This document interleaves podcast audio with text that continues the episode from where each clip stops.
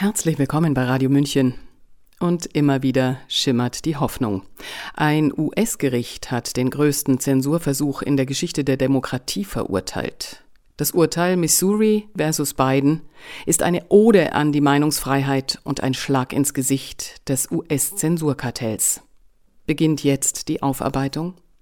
Hören Sie einen Text des Juristen und Autoren Milos Martuszek, Sprecherin Sabrina Khalil.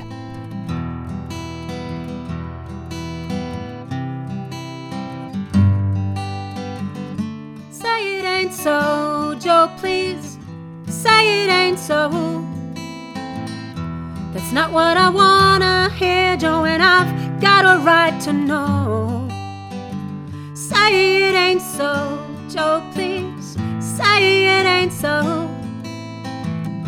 I'm sure they're telling us lies, Joe, please tell us it ain't so.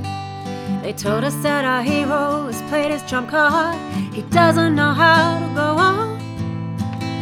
Clinging to his charm and determined smile, but the good old days have gone.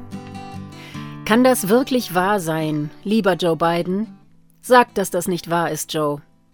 Das fragen sich hoffentlich gerade auch viele Linke. Es darf nun als amtlich gelten, und zwar in deutlichen Worten. Die USA haben während der Corona-Pandemie das größte Zensursystem errichtet, welches je eine westliche Demokratie, falls die Bezeichnung hier noch angebracht ist, errichtet hat. In einem bahnbrechenden Beschluss entschied ein Gericht in Louisiana, dass es der Regierung nunmehr verboten ist, einfach bei großen Tech-Plattformen die Löschung von bestimmten Inhalten zu verlangen. Das verbietet die Verfassung der USA und insbesondere der erste Verfassungszusatz First Amendment, welcher die Meinungsfreiheit garantiert. Vertretern der beiden Regierung wird der Kontakt zu Social-Media-Plattformen per einstweilige Verfügung untersagt. Das Zensurregime fällt. Geklagt hatten mehrere Wissenschaftler und auch der Staat Missouri gegen die beiden Regierung.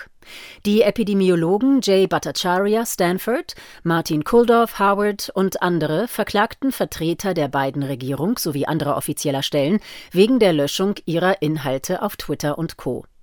Auch wenn ein Verfahren auf einstweilige Verfügung kein endgültiges Urteil in der Sache darstellt, das Gericht verfügt eine Handlung auf Basis einer summarischen Prüfung und einer Verurteilungsprognose, so könnte das Urteil nicht deutlicher ausfallen.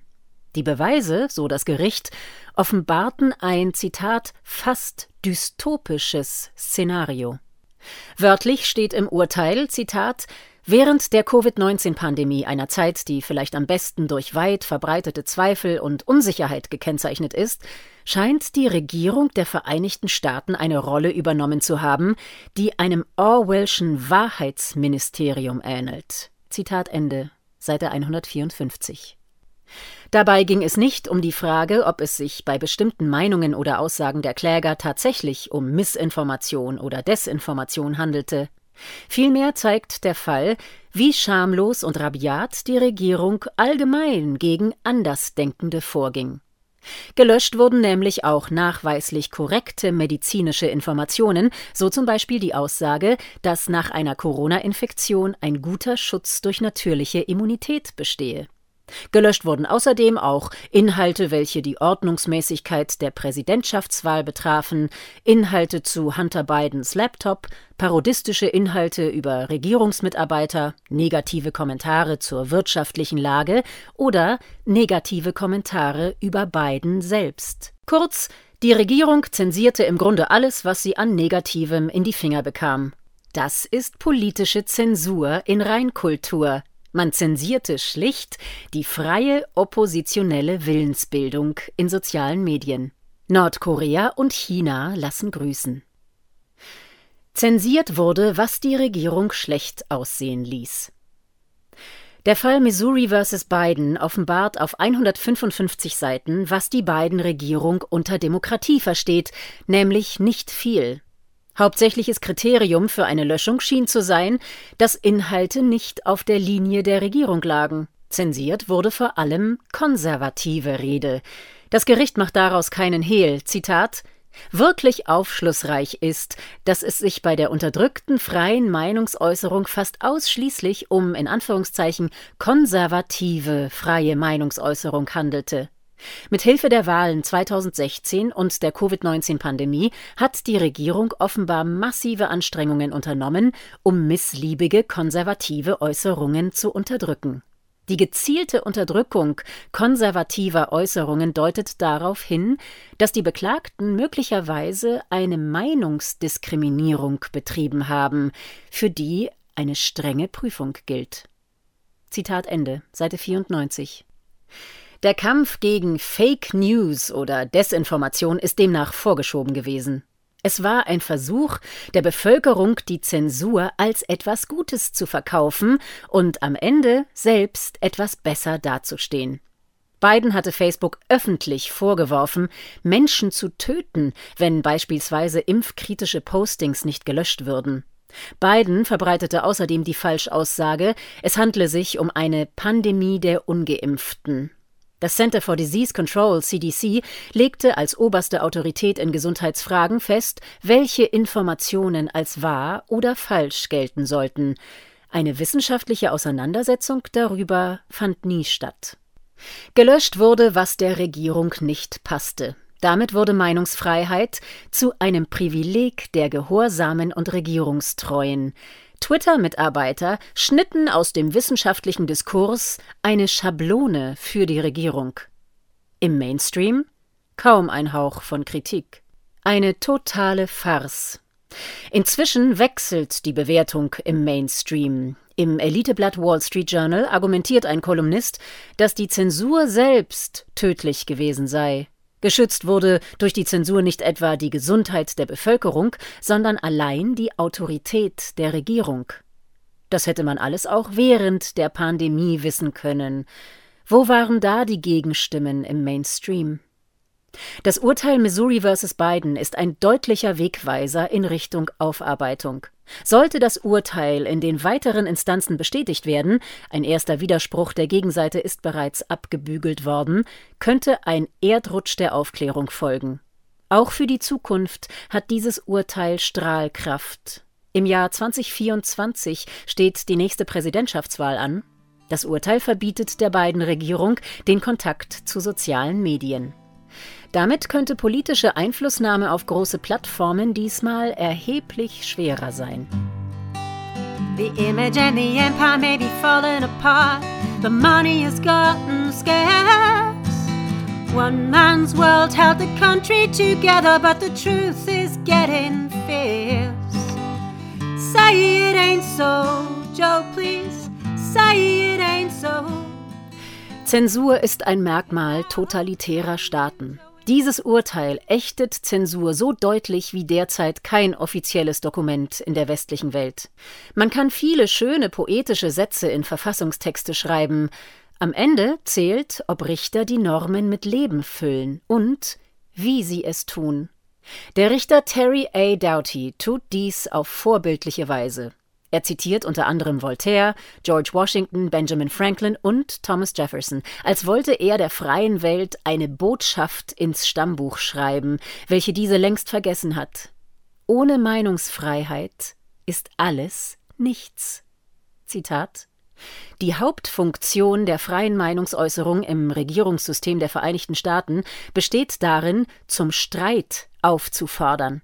Sie kann in der Tat ihren hohen Zweck am besten erfüllen, wenn sie einen Zustand der Unruhe hervorruft, Unzufriedenheit mit den bestehenden Verhältnissen erzeugt oder die Menschen sogar zum Zorn anstachelt. Zitat Ende. Seite 3 des Urteils. Oder um es mit George Washington zu sagen, Zitat wenn die Menschen daran gehindert werden sollen, ihre Meinung zu einer Angelegenheit zu äußern, die die schwerwiegendsten und beunruhigendsten Folgen haben kann, die die Menschheit in Erwägung ziehen kann, nützt uns die Vernunft nichts. Die Freiheit der Rede kann uns genommen werden, und stumm und schweigend können wir wie Schafe zur Schlachtbank geführt werden. Zitat Ende. Die Meinungsfreiheit ist die Basis aller anderen Ausprägungen der Freiheit. Ihre Stärke ist der Streit und nicht die Streitvermeidung. Der Zustand der Stille ist in der Demokratie verdächtig. Stille ist der Sound des Todes. Die Anstachelung zum Zorn, wie Richter Doughty es nennt, würde man nach der neuen halbtotalitären Auslegung der Meinungsfreiheit in vielen europäischen Ländern vermutlich schon zu Hate Speech zählen. Zensur und Löschungen gab es auch in Europa zuhauf. Viele Kanäle auf YouTube verschwanden, unzählige Gruppen wurden auf Facebook gelöscht. Denn Zensur gibt den Regierenden einen Vorsprung in der Diskussion, vor allem wenn es schnell gehen soll. So wurde beispielsweise ein Text von mir als Podcast bei Gunnar Kaiser im November 2020 auf YouTube gelöscht, als die nächste Abstimmung des Bevölkerungsschutzgesetzes mit einer Verschärfung der Corona-Maßnahmen anstand. Im Mainstream gab es so gut wie keine kritischen Texte zur Gesetzesnovelle. Der Podcast erreichte dann auf YouTube in wenigen Stunden ca. 50.000 Aufrufe, bevor er verschwand. Bloß keine Diskussionen vor wichtigen Abstimmungen. Den Text konnte ich daraufhin immerhin noch in der Welt platzieren. Ähnlich ging es dem Trailer zu unserem Dokumentarfilm Pandemd auf YouTube vor gut einem Jahr. Dieser verschwand noch am Tag der Veröffentlichung. Der Film erschien dann auf Rumble und erreichte dort immerhin über eine Million Aufrufe. Wie viele wären es ohne die Zensur des Trailers gewesen? Wir hatten damals mit Anwalt Steinhöfel gegen die Löschung geklagt per Eilrechtsschutz.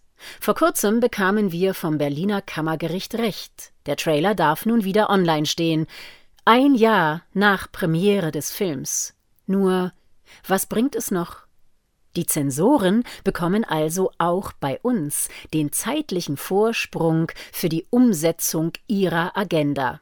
Die Zensierten haben den Aufwand, die Kosten, selbst wenn man gewinnt, zahlt man drauf, und einen späten Pyrrhus-Sieg.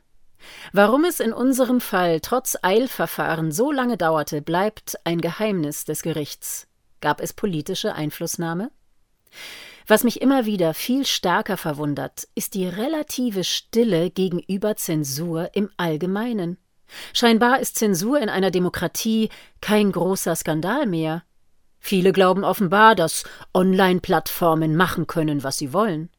Oder denken sie insgeheim, irgendwas wird wohl dran gewesen sein? Dabei hat Zensur immer zwei Seiten. Einmal die Einschränkung des Rechts auf Meinungsfreiheit des Zensierten, dann aber auch die Einschränkung des Rechts aller, sich zu informieren. Zensur verringert den Pool der Informationen und suggeriert, dass ein Thema relativ unstrittig ist. Auf diese Weise lässt sich ein falscher Konsens fabrizieren, der wiederum als Basis für politische Entscheidungen genutzt wird. Diejenigen, denen Zensur im Hier und heute egal ist, sind oft die gleichen, die später jammern, wieso hat uns das damals niemand gesagt? Uns fehlen nicht die gesetzlichen Normen. Grundrechte gibt es inzwischen auf vielerlei Ebenen. Papier ist geduldig. Wohl aber fehlt eine Kultur der Meinungsfreiheit. Letztere lässt sich auch durch Gerichtsurteile nur beschränkt zum Leben erwecken. Leere Normen ohne einen vitalen Geist stehen irgendwann nur noch wie rechtsgeschichtliche Relikte in der Gegend herum. Der Kampf gegen Zensur ist daher eine Sisyphos-Aufgabe. Ein Lichtblick-Urteil in den USA reicht nicht, wenn währenddessen in der EU die nächste Orwellsche Gesetzesvorlage aufgegleist wird. Im schönsten Neusprech heißt sie auch noch Media Freedom Act. Darin wird erlaubt, dass Journalisten staatlich ausspioniert werden dürfen, wenn die nationale Sicherheit betroffen ist. Die größte Bewährungsprobe für die Meinungsfreiheit ist immer die nächste. Die aktuelle Herausforderung besteht in der Reanimierung ihrer Strahlkraft und damit in der Schaffung eines geistigen Klimas, welches die Auseinandersetzung über alle Themen auf Höhe der Zeit wieder möglich macht. Davon sind wir noch meilenweit entfernt. Von einer Kultur der Meinungsfreiheit sind wir noch meilenweit entfernt, sagt Milos Martuszek, Der Autor dieses Textes Zensur ist kein Skandal mehr. Sprecherin und Gesang Sabrina Khalil, Gitarre Achim Krause. Mein Name ist Eva Schmidt und ich wünsche ein üppiges Gedeihen dieses kleinen Hoffnungsschimmers. Ciao, Servus.